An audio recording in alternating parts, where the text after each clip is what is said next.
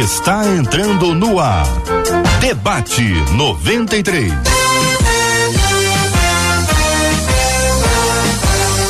Realização 93 FM. Um oferecimento Pleno News. Notícias de verdade. Apresentação J.R. Vargas. Alô,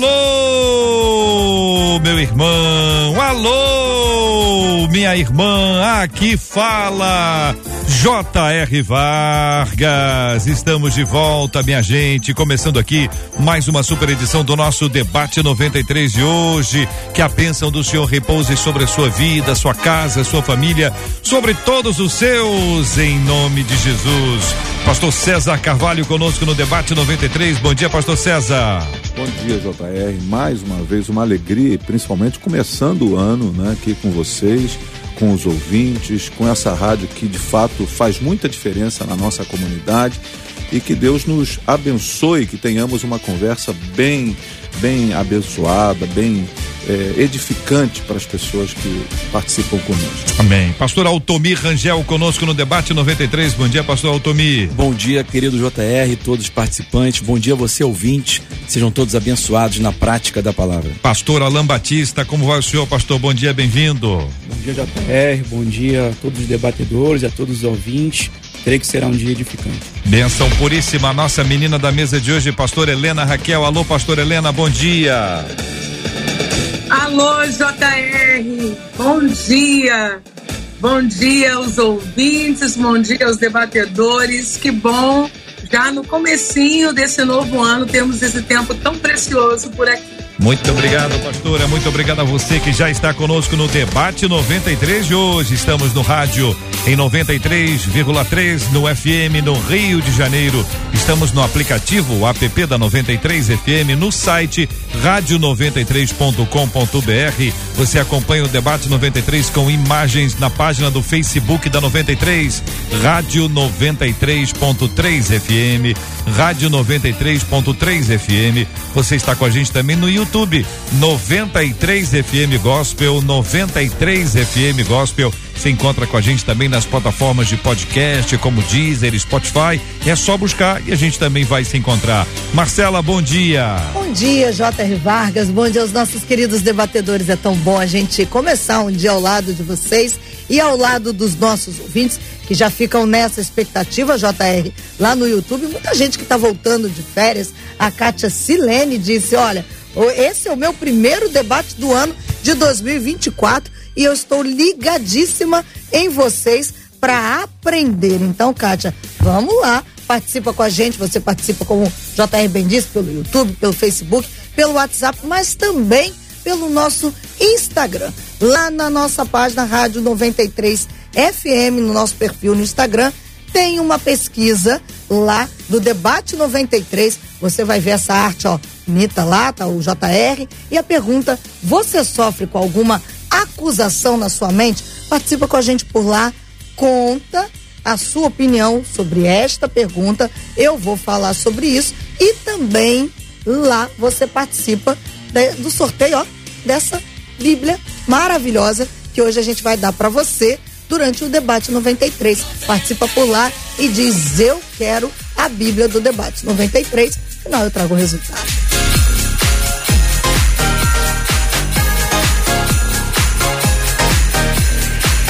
Muito bem, minha gente, juntos no debate 93, a partir de agora, sua opinião, sua participação sempre fundamental para a realização do debate 93.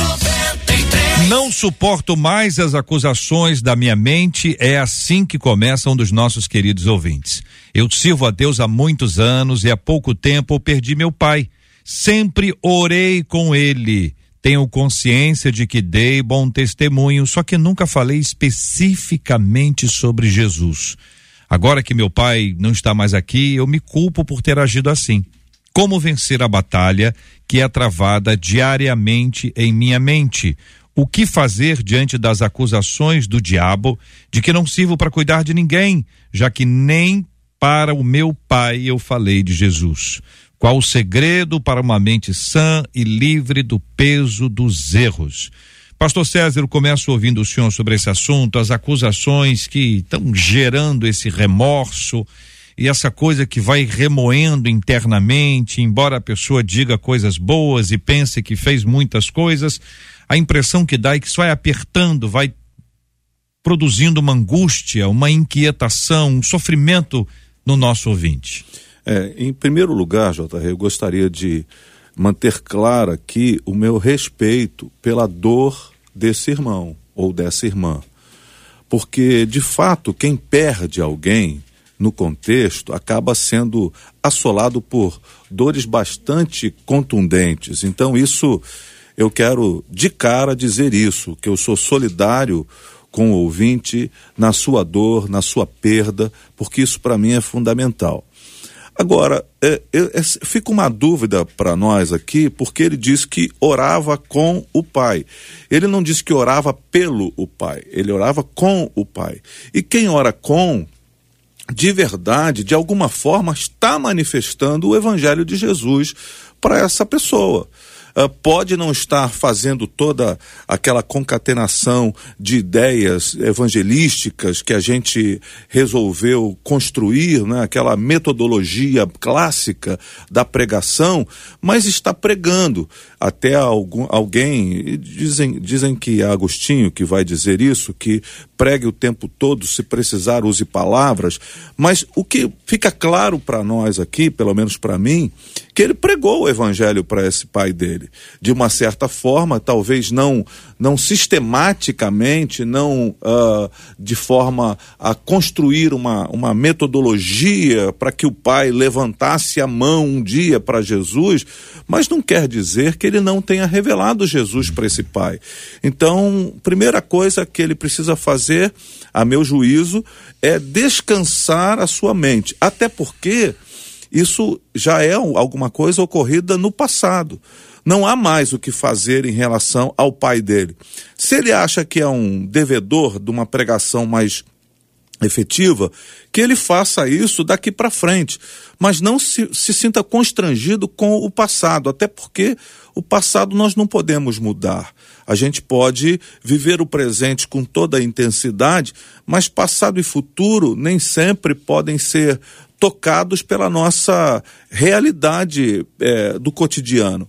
Então, viva mais tranquilo, esvazie a sua mente das acusações, porque o agente de acusação, ele já, ele já tem metodologias e formas de fazer isso e que, tão, que estão trazendo um constrangimento e até provavelmente um adoecimento para você. Uhum. E você pode viver para longe disso. Então, o conselho primeiro aqui seja esquecendo-me das coisas que para trás ficam e avançando para aquelas que estão diante de mim, prossigo para o alvo, pelo prêmio da soberana vocação em Cristo. Lembrando que o alvo de Paulo é o pleno conhecimento e relacionamento com o próprio Cristo, que ele registra isso na sua carta aos Filipenses, alguns versículos antes dessa expressão que citei. Pastor Altomir.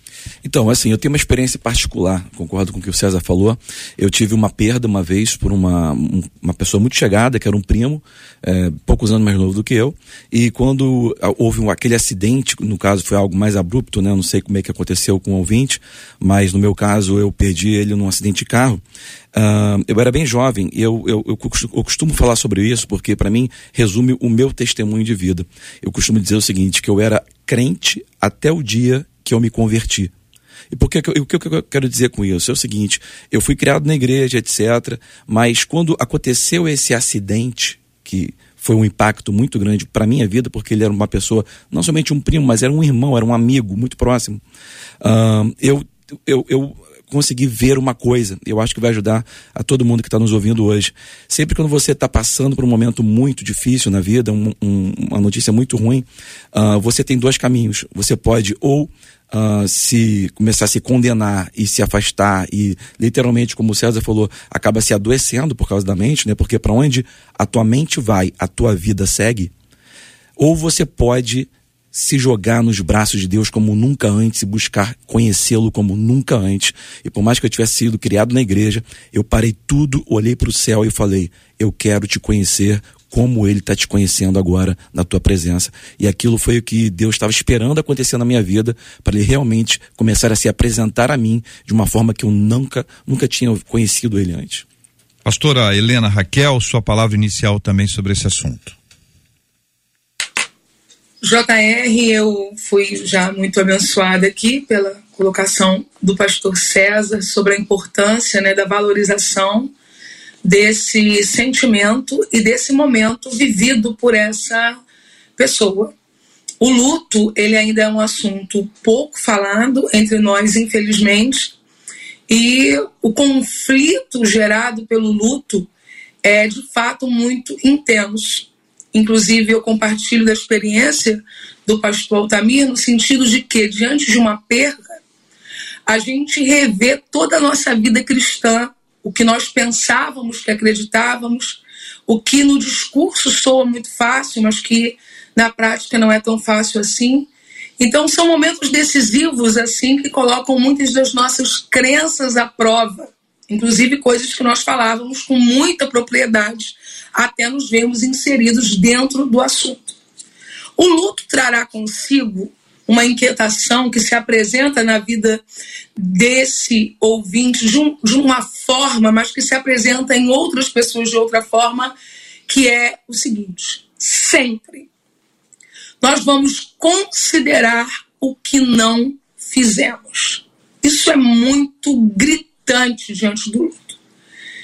Porque eu não dormi mais na casa dos meus avós, porque eu não visitei mais os meus pais, porque eu cobrei menos do meu cônjuge, porque eu não atendi a ligação daquele amigo naquele dia, era a última vez que ele me ligaria. E quem passa pelo luto sabe que isso é pulsante, é forte, é agoniante e, como já dito aqui, pode se tornar adoecedor. Nesse processo do luto, eu tenho aprendido que a vida não é sobre o que vivemos um dia, nem sobre o que vivemos na última semana. A vida é um todo.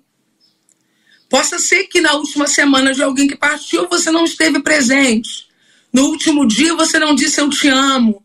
Na última ceia de Natal você precisou viajar e era a última e você não sabia. Mas isso não é o resumo da vida. Eu tenho certeza que ao longo da história, essa pessoa manifestou a fé de alguma forma. Ela diz isso no seu depoimento. E talvez agora só o que ela não fez esteja gritando. Mas eu quero me antecipar e concluir a uma palavra que eu acredito que precisa ser considerada. Minha irmã, meu irmão, existem pessoas que ouviram falar de Jesus a vida inteira e não decidiram por ele. No final, não é sobre o que nós falamos, mas sobre a decisão pessoal de cada um. Acolher essa responsabilidade gera culpa ilegítima. E culpa ilegítima nem o sangue de Jesus purifica, porque ela não existe. É uma produção nossa. Então, entenda: o que foi feito, foi feito, mas a decisão é sempre de cada indivíduo. Pastor Alain, também ouvindo o senhor sobre essa sua palavra inicial sobre o tema de hoje, pastor. Então, como já foi bem dito pelos debatedores, né, acho que a sensação que fica maior é de que não há nada mais a se fazer. Então, isso vai gerando uma culpa, vai gerando um peso.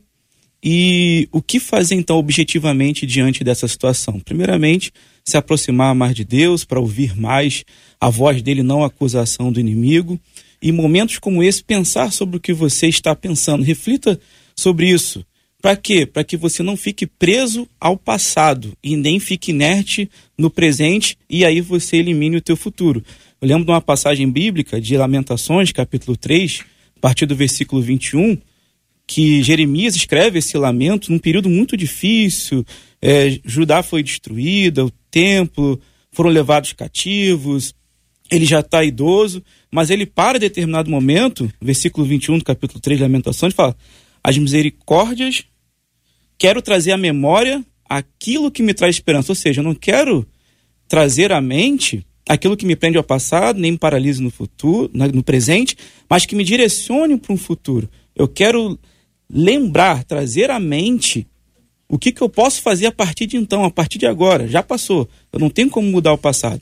E o que, que eu posso fazer agora a partir de. Isso pode até, dependendo do caso da ouvinte, paralisar para que você não cumpra o que Deus quer que você cumpra na sua vida, edificar outras pessoas nessa mesma situação, abençoar outras outras pessoas nesse mesmo nesse mesmo sentido, porque logo depois de ele dizer isso, quer trazer a memória que traz esperança, ele fala: "As misericórdias do Senhor a causa de nós não sermos consumidos". E elas se renovam a cada manhã. Grande é a fidelidade do Senhor. Confia no, no, na misericórdia de Deus, nos atributos de Deus, na natureza de Deus, se apegue a Ele para Ele te dar uma nova direção nas dores do luto e o que as mentes acusam os nossos ouvintes estão passando por isso, estão compartilhando com a gente. Uma delas, lá no nosso Instagram, a Lixa, ela disse assim: amanhã vai fazer seis meses que eu perdi a minha mãe. Ela teve um AVC. Eu vi a minha mãe partir durante a madrugada. Chamamos o SAMU, fizemos os procedimentos até que eles chegaram. Ela fez aniversário em uma semana, na outra ela faleceu. E a sensação que eu tenho é de não ter feito nada. Vi a minha mãe indo embora e a minha mente me acusa de não ter feito nada. Está muito difícil. Uma, outro ouvinte, Elaine, pelo WhatsApp, ela diz assim: Eu acabei de perder o meu pai. Agora, gente, dia 31 de dezembro. Em pleno fim do ano, sepultamos o meu pai. Eu tenho certeza que o debate está me ajudando muito. Já agradeço, diz ela, as palavras da pastora Helena, mas eu comecei a me culpar por tantas coisas daquilo que eu poderia ter feito pelo meu pai e não fiz, diz essa ouvinte pelo WhatsApp. A dor do luto é uma dor que, se não for tratada de uma forma é, objetiva, clara, cheia de graça, a palavra graça, ela acaba ficando muito cor, corriqueira na nossa boca, né? Ela é dita como se fosse uma coisa qualquer. Mas a graça é capaz de nos revestir de uma forma que a gente passa a compreender esse momento e até essa partida, até essa separação, o nosso olhar para a eternidade. Deus é capaz de trazer o que eu considero, queridos, como um milagre. Eu considero o consolo do Espírito Santo um milagre ele não é uma coisa racional, ele não atua somente no campo emocional, ele é, ele tem um, ele preserva a nossa vida. Eu me lembro, e o pastor Alain trouxe uma fala que me deu esse esse gatilho aqui, eu me lembrei de um caso que eu atendi aqui no, no debate, uma de nossas ouvintes contando a, a sua história, ela dizia que ela ia ao, ao cemitério todo dia. O marido morreu e ela contou, vou ao cemitério todo dia conversar com ele. E aquilo foi muito tocante, você imaginar uma pessoa é, que vai ao cemitério todo dia conversar com o marido. Na verdade, ela falava, né? Ela queria ir lá falar, falar, falar, falar. E a conclusão nossa aqui, interagindo com ela, participou e, e não era o tema do debate, não era ela o tema do debate, mas ela entrou, a gente começou a parar para tratar. É que ela tinha filhos, ela tinha família, tinha irmãos, enquanto ela gastava o tempo falando com quem não falava, ela deixava de falar com quem precisava ouvi-la. Essa dinâmica de entender o processo divino, de ser abraçado pela graça, por essa misericórdia, e por causa disso seguir em frente, quer dizer, não é anular a realidade, não é fingir que não aconteceu, não é negar o episódio, mas é visitá-lo de uma outra forma. Irmãos queridos, já tendo dito o que vocês disseram, o que vocês acrescentam para esta perspectiva somente? A questão do luto. Eu posso acrescentar uma coisinha que Por eu favor. achei muito interessante. Acho que está todo mundo cooperando para ir no primeiro caminho e tentando ajudar todos os ouvintes, né? Uma coisa que eu posso deixar para você e todos os ouvintes que estão passando por isso é, é claro, cada um tem um tempo, né, de recuperação. Contudo, é, a pessoa que se foi, ela está em outra realidade a gente precisa começar a ter a essa realidade. Leva a tua mente a pensar nas coisas que são do alto, ok? É, uma coisa que eu posso dizer para você, ouvintes queridos, todos que estão nos ouvindo, que estão passando por isso. Quem se foi está torcendo para que você consiga é, completar todo o propósito de Deus na sua vida. O seu pai, a sua mãe, a pessoa que se foi, o seu ente querido, está agora numa realidade e ele está torcendo para que você realmente vai com toda a aceleração cumprir aquilo que Deus tem para sua vida. Isso traz uma traz uma paz muito grande, as pessoas, você entender, sabe? Foi isso que eu falei quando meu primo morreu. Uhum. Eu falei: "Senhor, eu quero te conhecer como ele está te conhecendo". Uhum. Então se a pessoa está com ele, ele está conhecendo a Deus de uma intensidade muito grande. E foi isso a gasolina que eu consegui achar para que eu pudesse realmente acelerar isso na minha vida, entendeu? Querer realmente conhecer a Deus, sair da quebrar as quatro paredes da religiosidade e buscar e buscar significa estudar, ler, começar a ir atrás, sabe? Uma das coisas que mais uh, me, me, me marcou foi o fato que naquela época eu nunca tinha ministrado a palavra, nem imaginava isso. Na verdade, eu nem queria isso para minha vida, mas o fato foi que eu comecei a buscar Deus para achar Deus. Eu não estava buscando a Deus para pregar ou para fazer alguma coisa. Eu queria conhecer a Ele. E essa sinceridade diante de Deus que você pode usar para você realmente se apropriar de tudo que Deus tem para sua vida, sabendo que aquela pessoa que se foi está torcendo por você. Uhum. Uma nuvem de testemunhas, sabendo que Ele está naquela realidade do céu, vendo como Deus é bom. E cabe a cada um de nós romper eu sei que cada um tem o seu tempo, né? E é, e é saudável você ter um tempo de, de luto, é saudável isso, você realmente enterrar aquela pessoa. E tem muito cuidado, ouvinte. Eu me lembro que eu passei por momentos de oração, a gente sempre é, vai em, em, reuniões de oração, e eu me lembro que uma vez uma pessoa ah, viu esse meu primo na, na, reunião de oração e a pessoa falou: Poxa, ele está aqui. Tenha muito cuidado com esse tipo de coisa, porque a pessoa que sai da terra, ela não volta mais para a terra, ok? Existem espíritos malignos familiares que imitam pessoas que viveram na terra. E tem muito cristão aí que às vezes cai para um lado, cai para o outro, por causa do amor que sentia para aquela pessoa. Uhum. Então tem que ter muito cuidado com é. isso. Saiba que está nas mãos de Deus e você precisa cumprir aquilo que Deus tem para sua vida. E aquela pessoa que se foi está doida, está torcendo para que você cumpra todos os seus dias aqui na Terra. Eu queria voltar daqui a pouquinho a esse ponto daquilo que se transforma numa prisão, uhum. que pode ser um instrumento diabólico. Diabólico, é. né, pastor César? Se você me permite, claro. eu quero para essa pessoa que muitas vezes é tomada por duas sensações e pode ac acontecer e ocorrer com qualquer um de nós duas é, dinâmicas muito complexas. Uma é a ansiedade, outra é a depressão. E o que a Bíblia diz, o que Paulo vai trazer sobre qualquer tipo de situação que a gente deve, como a gente deve enfrentar isso.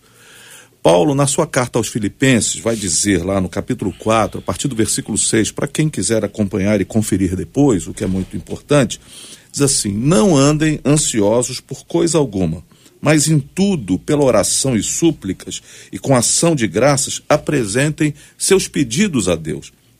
E a paz de Deus, que excede todo entendimento, guardará os seus corações e as suas mentes em Cristo Jesus. Finalmente, irmãos, tudo que for verdadeiro, tudo que for nobre, tudo que for correto, tudo que for puro, tudo que for amável, tudo que for de boa fama, se houver algum algo de excelente ou digno de louvor, pensem nessas coisas.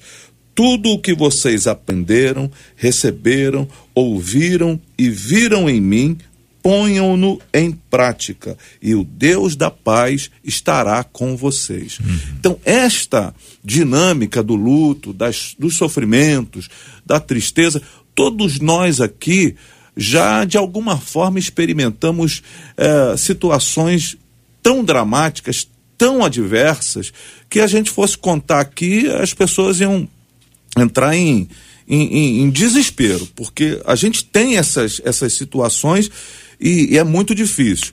O que, que a gente faz? Se eu me atrelar ao passado demasiado, o meu coração vai caminhar por uma depressão. Se eu ficar buscando a minha vida sempre para o futuro, constantemente, eu vou morrer de ansiedade.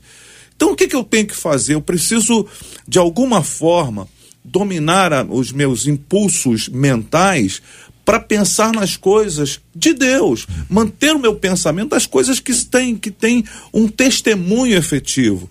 E, e Paulo vai dizer: e o Deus da paz estará com vocês. Muito disso que a gente está falando aqui, com muita propriedade, todos nós, uh, é, é, parte de um princípio que todos nós estamos a, a, em busca desta paz que vai amainar o nosso coração, vai, vai, vai trazer uma, uma leveza para nossa para nossa vida e que vai inclusive nos diferenciar daqueles que não têm esperança. Paulo vai dizer assim: é, não quero, irmãos, que vocês se entristeçam acerca dos que dormem, como quem não tem esperança.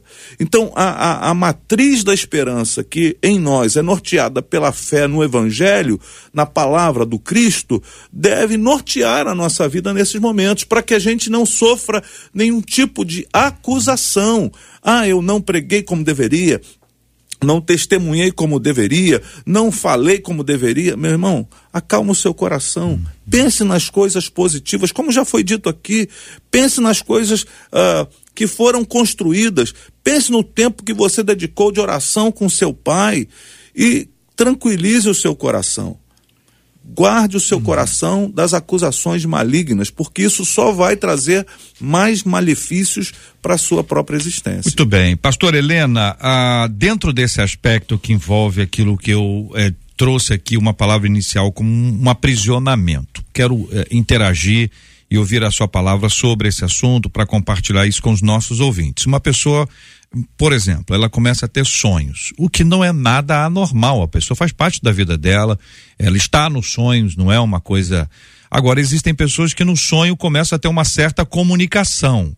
E a pessoa que está sonhando pode achar que esta é uma comunicação que vem no pós-morte. É, talvez a psicologia pudesse até nos explicar que isso pode ser resquício daquilo que a gente já ouviu, o tipo de coisa que a gente ouviria de uma pessoa como ela ou como ele. Isso é, isso é, faz parte de uma, de uma rotina mental. Entretanto, sabemos nós que essa também pode ser uma área e de uma batalha, a batalha na nossa mente.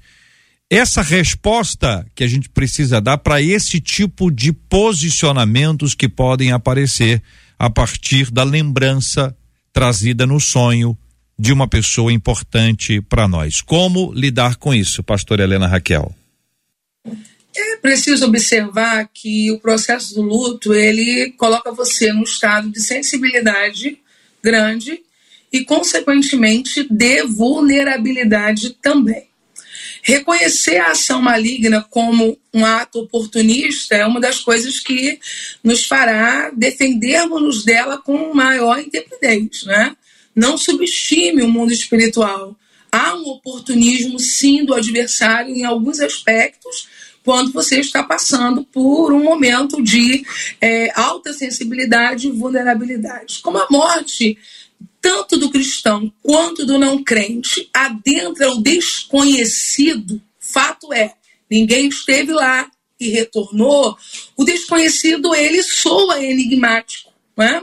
E nesse, nessa forma de soar enigmático, existem algumas propostas confusas que fazem que até pessoas experientes na fé acabem flertando com doutrinas que são extremamente anticristãs e antibíblicas. Eu quero colocar algumas coisas aqui que eu considero que é importante. Primeiro que existem dois destinos. A gente não pode falar sobre alguém que partiu de forma generalizada, não é um lugar só. Nós temos salvos em Cristo e temos não salvos em Cristo. E isso sim faz uma diferença para quem ficou. A, a Bíblia né, trata a, a morte do salvo como um, um, um tipo de vitória. A morte do salvo como transicionar para uma vida eterna. Agora, sendo salvo ou não, quem morreu e está na eternidade não tem nenhuma conexão com o que está acontecendo aqui. Nenhuma. Se nós imaginarmos que quem está lá é capaz de ver o que está acontecendo aqui, é capaz de interceder por quem está aqui, fazer pedidos sobre pessoas que ficaram aqui, enviar recomendações. Isso traz uma confusão que destoa completamente do evangelho e da revelação daquilo que a Bíblia deixa em insights. A gente sabe que não é algo extremamente né, completo sobre a eternidade. Sonhar com alguém que já partiu isso é algo naturalíssimo. E quando você sabe usar isso de forma saudável, sonhei hoje né? Com a minha mãe que partiu, sonhei hoje com meu tio querido. Eu acredito, não posso afirmar, porque não tenho conhecimento psicológico para isso, que essa válvula no sonho, ela pode ser amortecedora até dessa saudade, dessa ausência. E agora eu estou falando de experiência pessoal. Quando eu sonho com a minha mãe, que partiu há, há cerca de um ano e três meses, eu não acredito que eu estou tendo conexão com a minha mãe, eu não acredito que minha mãe está me dizendo nada. Mas a gente viveu tanta coisa ao longo da vida que essas memórias, quando elas voltam, me fazem bem. Sonhei com a minha mãe hoje. Parece que de alguma forma matei a saudade daquele olhar, daquela voz, né? daquelas imagens felizes que nós vivemos. Agora, o nocivo é você passar a acreditar que nesses sonhos existam algum tipo de conexão de comunicação. Tanto para que essa pessoa fale sobre o que está acontecendo lá, como esta pessoa indicar como você deve se comportar aqui. Pastora, para dar um exemplo. Vou, te, vou, vou, fazer, um, vou fazer uma, uma, uma colocação e aí aproveita, responde e faz o seu acréscimo aí, que é o seguinte: é, no, no sonho, no sonho, vamos botar um tio, para não ser nem pai nem mãe, botar um tio, um tio antigo, um tio que conheceu pouco. E lá no sonho, o tio disse assim: Olha, minha filha, não se esqueça, tudo posso naquele que me fortalece. Filipenses 4,13. Aí a pessoa acorda. Acorda e diz assim: ela sabe que é da Bíblia, ela conhece a palavra e ela disse: Olha, ontem meu tio me disse, Filipenses 4:13, tudo pode. Esse tipo de coisa, veja, é Bíblia, então parece parece positivo. O quanto isso pode ser uma questão é, prejudicial, na sua opinião, querida pastora? Exatamente nesse ponto que eu ia encerrar, a experiência que o pastor Altamir, ele pontuou de estar numa reunião de oração e alguém falar, ah, o seu primo, né, está aqui entre nós. JR, eu vou ser agora um pouco pessoal na minha resposta, porque é bem didático o debate, eu me assustei na partida da minha mãe com a quantidade de crentes dentro da nossa família que falavam coisas como se um sonho pudesse trazer algum tipo de realidade do que minha mãe estava vivendo. E quando eu parava para analisar aquilo, eu dizia, gente, 10 anos de igreja, 20, 30, e não consegue discernir o quanto isso é perigoso. Seu tio não fala com você, sua avó que está na eternidade não fala com você, sua mãe não fala com você. E a história do rico e Lázaro, que nós costumamos tratar como parábola, ela exemplifica isso de forma muito clara. Sonhar com um ente querido é uma alegria, é uma oportunidade de ter um sonho bom.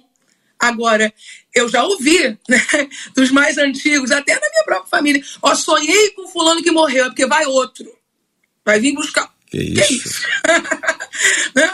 Essas crendices brasileiras que se fundem ao evangelho Aham. e que, na verdade, trata de sincretismo. Isso é. espiritismo.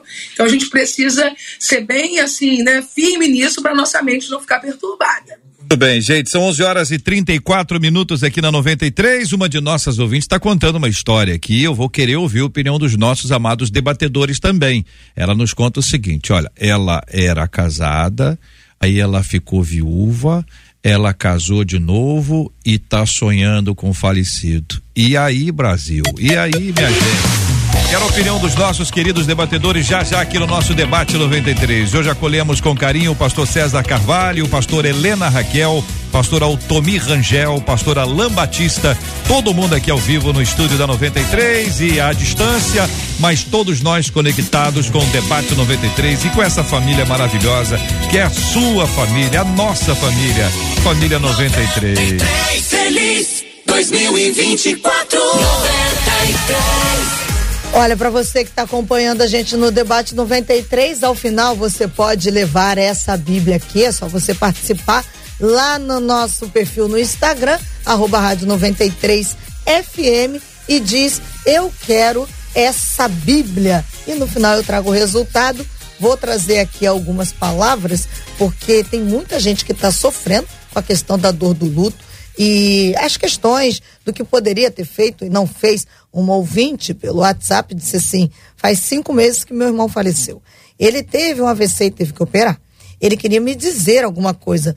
Eu não consegui entender o que ele queria me dizer, por causa da dificuldade da fala que ele tinha.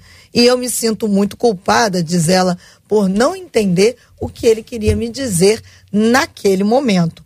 E aí, dentro dessa fala, eu trago a fala de um outro ouvinte, quando vocês levantaram a bola do sonho, hum. o André pergunta: sonhos frequentes com parentes que faleceram pode significar que existe algum tipo de remorso, uma falta de perdão, ou porque foi a pessoa foi destratada e assim não consegue se desvincular tá, da tá pessoa que se foi? Tá com dívida. É, essa é a pergunta. Pastor Alain, e aí, nesse caso aí, o senhor tá com dívida? Não, É o SPC que está voltando para pegar, pegar o endividado, é o Serasa.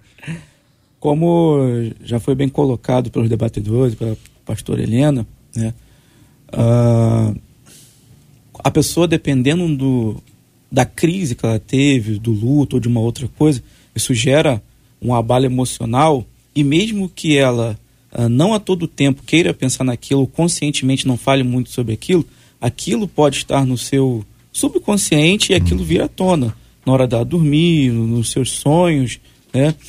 uh, e ela projetar isso para um, um, um, âmbito espiritual, né? principalmente quem é dessa esfera.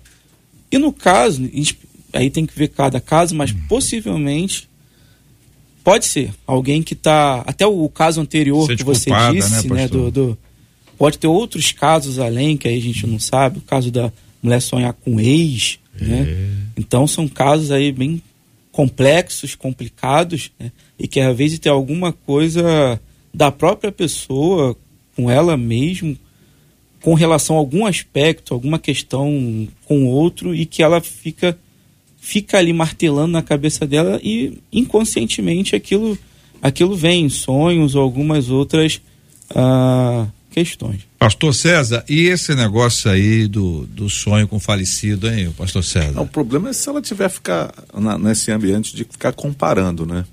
é, o, o, marido atual com o marido anterior, né? Hum. E talvez alguma. Se for uma saudade, hum. né? até aí faz parte, né? Ela teve. Mas já casou. Mas casou, mas ela tem saudade do antigo marido. Do falecido? É, é, qual o problema de ter saudade? Ah, não sei se tem eu, problema. Eu, particularmente, acho que uh, o, o você já pensou o vivo ficar com ciúme do morto por causa disso? Às Eu vezes acho, fica. É, mas aí é mais um, uma necessidade de tratar a própria pessoa, é. né? Porque é difícil. Mas uh, porque ela sonha, uh, podem ter lembranças positivas, podem ter uh, experiências que tenham sido boas. Decepções Agora, atuais é, podem produzir isso? Pode também. Esse é o outro ambiente. Se ela ficar comparando, falar, puxa vida, esse é. marido que eu casei agora é um traste, aquele meu marido anterior, que é, isso é um problema para ela. Ela vai ter que resolver. É tem uma diferença grave aí, pastor Altomir, porque não foi divórcio, foi falecimento. Uhum. Então é mais ou menos o seguinte: olha, se dependesse de mim, eu estaria com ele. Só que ele não está mais, claro. né? A vaga, a vaga ficou vaga e a vaga que estava vaga foi ocupada. Tá e certo. a pessoa que está ocupando a vaga não sabe. Então você imagina bem, a pessoa acorda. Estou dando um exemplo, né? Acorda, acorda de manhã e aí o vivo diz assim: aí, tudo bem? Sonhou comigo? É, pode, não pode falar isso, pastor também? Claro. Pode falar isso. E aí ela, ela não pode dizer que sonhou com falecido, entendeu? Ou pode? Acho que não deve. Não é, precisa? Na verdade, assim, gente, a gente está. Eu sei que tem casos e casos, né? Mas, assim, para ajudar o, o, os ouvintes de maneira prática, a gente tem que entender o seguinte: quando o povo saiu do, do deserto, da escravidão, que é o momento que a gente faz analogia para a vida de hoje como um momento difícil, né? Momento de escravidão, a gente pode ter um luto que pode se transformar numa escravidão. Uh, Deus libertou aquele povo, ele tem tantos ensinamentos, né? Uh, mas quando eles chegaram no deserto, antes de Canaã, ou seja, antes daquilo que Deus tem para você, ouvinte, certo? Você pode estar passando por um deserto hoje, mas Deus tem algo para você ainda, você está vivo, certo? Uh, eles tinham uma escolha a fazer. Eles tinham que escolher se aquele deserto iria se tornar um estágio ou um estado de vida. Ou o deserto vai ser o estado da minha vida, ou vai ser um estágio na minha vida. De 12 tribos, dez escolheram o deserto como um estado. Eles assumiram o deserto como realidade e não saíram dali. Em outras palavras, a promessa de Deus para você é uma escolha. Não é a escolha de Deus. Esse ciclo nocivo que você está vivendo hoje, o tempo que você vai, vai precisar para se recuperar não depende de Deus, depende de nós. Nós que temos que querer sair desse ciclo. Você não vai poder ser carregado a vida inteira, como passando mãozinha na cabeça. Vai ter um momento que você vai ter que querer. Essa foi a pergunta de Jesus para aquele paralítico na, na igreja, em Betesda. Você quer? Ele não perguntou se a pessoa tinha fé para sair. Ele perguntou se ele queria sair. Porque o ciclo, ele só quebra quando nós mudamos. Deixa eu aplicar isso aí ao, ao a pergunta que eu fiz ao senhor. É, ela então só está sonhando porque ela quer, se ela não quiser, não sonha mais? Eu vou dar uma dica. É, Posso dar uma dica? Pode. É Mateus 6,31. Isso aqui é uma dica de ouro, tá? Hum. Você, ouvinte, pega isso hoje e usa isso hoje para sua vida. Jesus ele estava falando sobre ansiedade. Como o pastor César falou de ansiedade aqui, é, a nossa vida, tudo é resultado de ansiedade. Você às vezes está sonhando muito com um ex, né, que morreu, porque você está ansioso por alguma coisa, né? Existe sempre a comparação. Ah, tá alimentando aquilo? Está alimentando. É uma ansiedade, às vezes, até inconsciente. Você fica ansioso. Pra... Não sei por que eu estou ansioso, não sei por que eu estou inquieto. Jesus falou sobre isso. Hum. A dica está em Mateus capítulo 6. Versículo 31, Jesus falou o seguinte: Não andeis inquietos, dizendo: O que vou beber? O que vou comer, o que vou me vestir, ou seja, as coisas naturais, né? Como vou resolver os problemas da vida, as coisas naturais, certo? As, as, os apetites, as vontades, como que eu vou resolver isso? Porque Jesus deu ali uma dica, a gente lê, a gente não pega, mas você vai pegar isso hoje. Olha o que Jesus falou: não andeis inquietos, dizendo. Não andeis inquietos, dizendo que vou beber? O que vou comer? Como é que eu vou parar de sonhar com o marido? Como é que eu vou sair dessa? Uhum. Não andeis inquietos, dizendo. Uhum. Muito da sua inquietação, dos sonhos, da sua ansiedade, está no fato de que você está falando constantemente sobre isso o irmão pastor Renan falou o seguinte: é que você tem que apresentar a Deus em ação de graça o seu pedido e ele vai conceder você deve pensar em coisas boas, mas o começo desse versículo que ele mencionou está dizendo assim: lance toda a sua ansiedade. Ou seja, se a gente continuar inquieto, ouvinte, deixa eu te falar uma coisa: você só vai conhecer Deus se você se aquietar. É por isso que está escrito: aquietai-vos e sabei. Você não vai saber quem Ele é se você não se aquietar primeiro. E para você entrar nessa quietude, para você entrar nessa paz que nós falamos aqui, que não é um estado emocional, é algo intencional, você precisa pegar essas dicas. Não andeis inquietos dizendo, para de falar da pessoa que morreu. Eu sei que cada um tem um tempo. Uhum. Você precisa de um tempo para recuperar. Mas entenda, esse tempo você que mas vai já decidir. casou, mano. Não, no caso não, dessa é. ouvinte, ela já ela casou. ela casado, já virou né? a página. Já casou, vida que segue. Já passou o luto, é. ok? Então ela está, na verdade, nutrindo algo que não é. deveria nutrir. Está falando demais sobre o ex que não deveria falar mais. Ou não, né? É. Ou ela não esperou Ou não, não, mas luto, né? Sim, sim. Pra, pra mas de qualquer maneira ela está falando, está é tendo aquele claro. diálogo interno negativo. E é isso, Deus não vai fazer por ela. A fala aí não, não necessariamente é audível, né?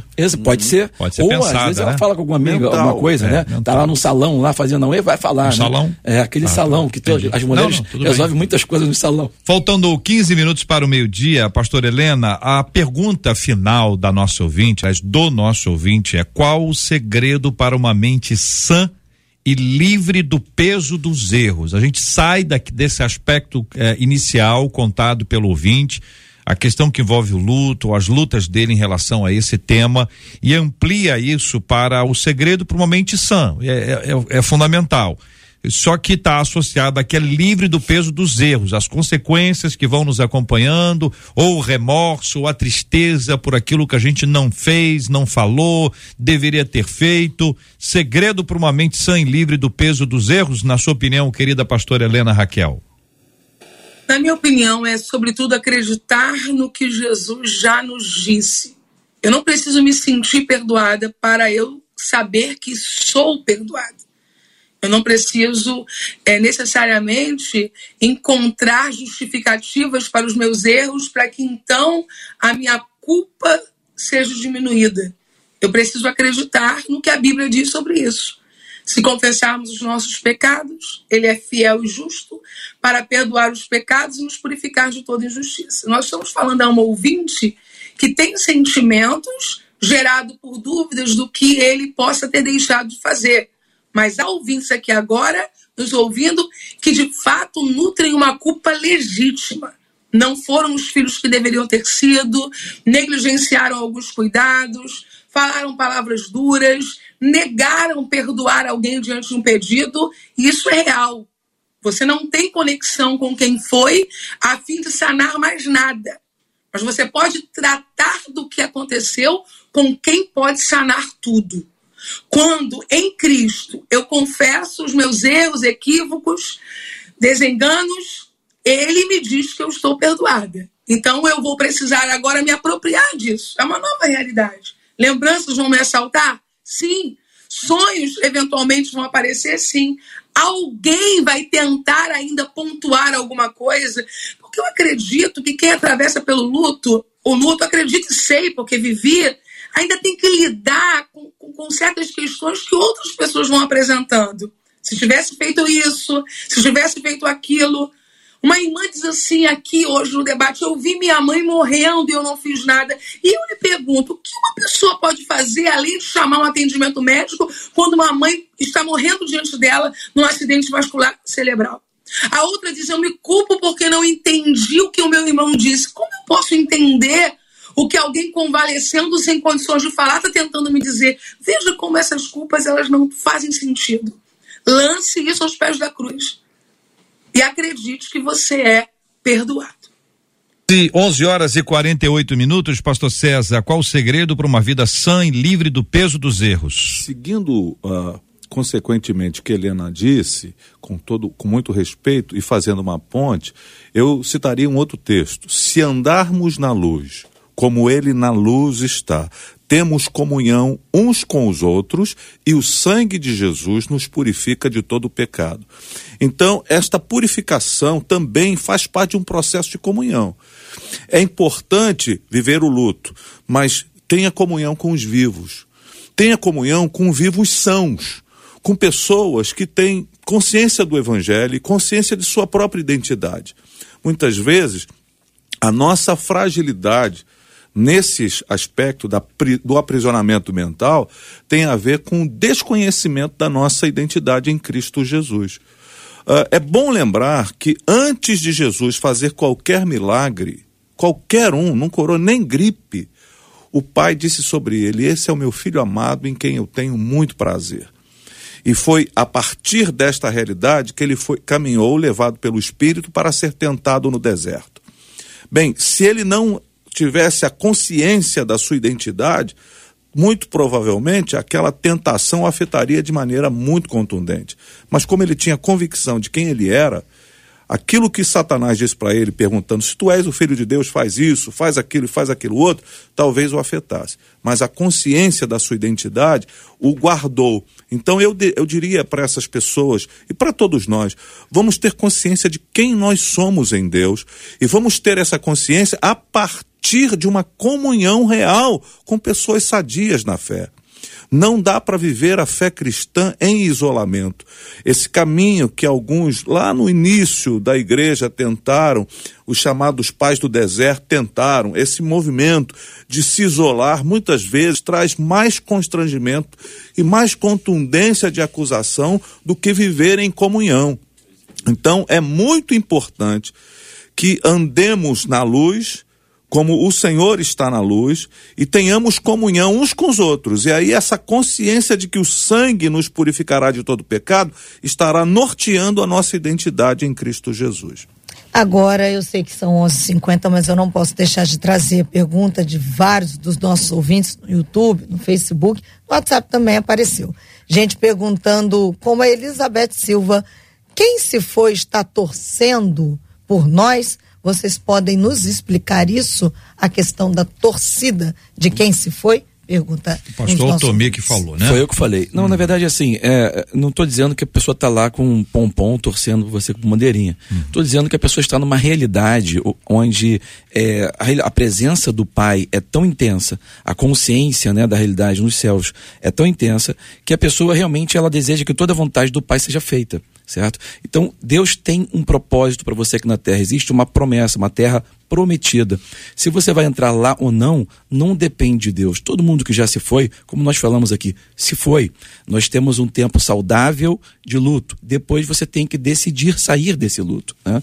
É, muitas das coisas que acontecem, vamos dizer assim, ao longo do tempo, que remete algumas coisas e tenta nos prender ao passado, vai muito por essas conversas, que eu chamo de conversas de gafanhoto. Né? É como a pessoa ela está se enxergando.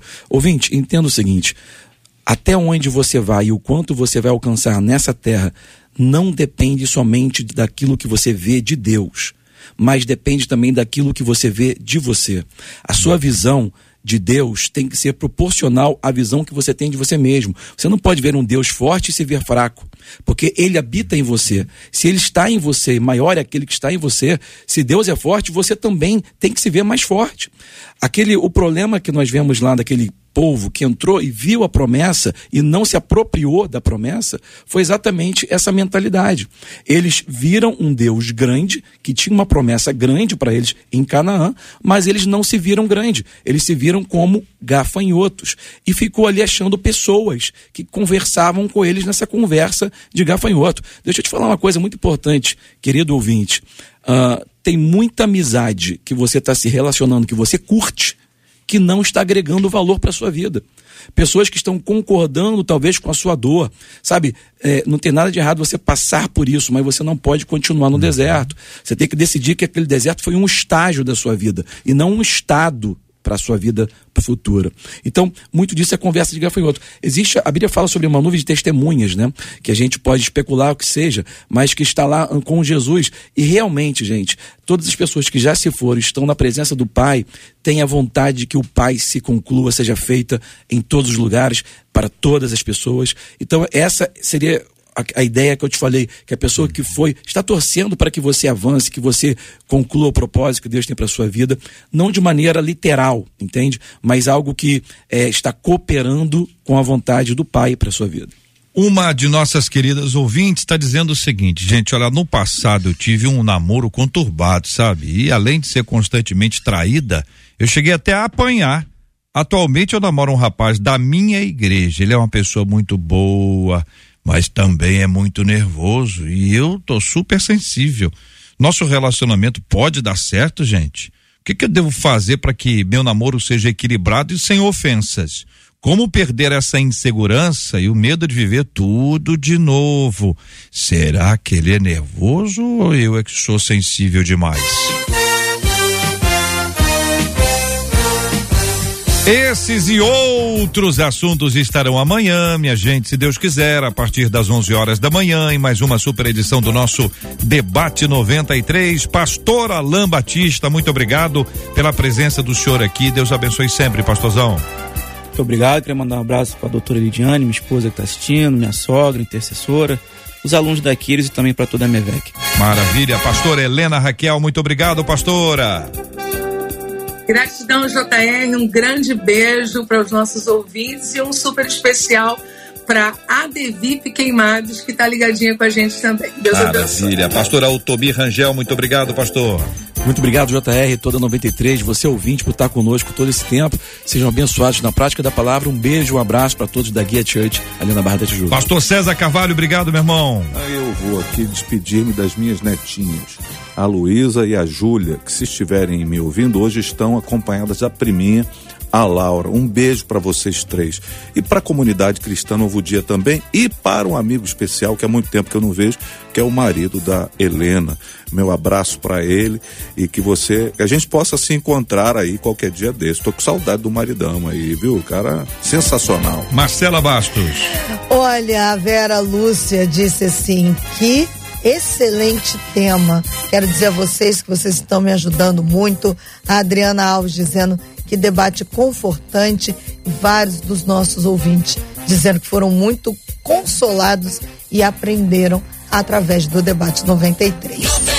93. E vamos de prêmio porque a Ana Cristina Souza, ela que tem o perfil arroba Ana Cristina PS 111, é que leva para casa a Bíblia aqui, sorteada hoje aqui no debate 93. Ana Cristina, a partir de amanhã, cinco dias úteis. Passa aqui, Rua Senador Haroldo de Oliveira, 211, leva para casa a sua Bíblia. Muito obrigado a você, ouvinte amado, pela sua audiência, sua participação maravilhosa no debate 93 de hoje. É 93. Vamos orar juntos, colocando diante de Deus o tema que tratamos hoje, os nossos assuntos tão preciosos, tão especiais para o coração da gente. Pastor César, por favor, vamos orar juntos pela cura dos enfermos e consola os corações enlutados em nome de Jesus. Senhor, nós adoramos o teu nome, bendizemos o Senhor pela tua presença constante mesmo em dias adversos e difíceis. Nós oramos nesta hora por todos que estão enfrentando a dor da perda. Oramos pedindo ao Senhor que conforte e console o coração de cada um. Também oramos por todos que estão enfrentando enfermidades e situações muito difíceis nesse início de ano. Senhor, que a tua boa mão nos conduza na, na rota do Senhor, no norte que é o próprio Senhor. Ajuda-nos a tomar decisões coerentes com a tua vontade e que sejamos abençoados pelas decisões que precisamos tomar, em nome de Jesus.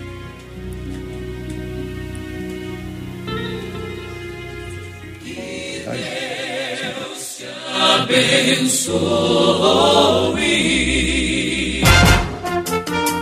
Você acabou de ouvir Debate 93.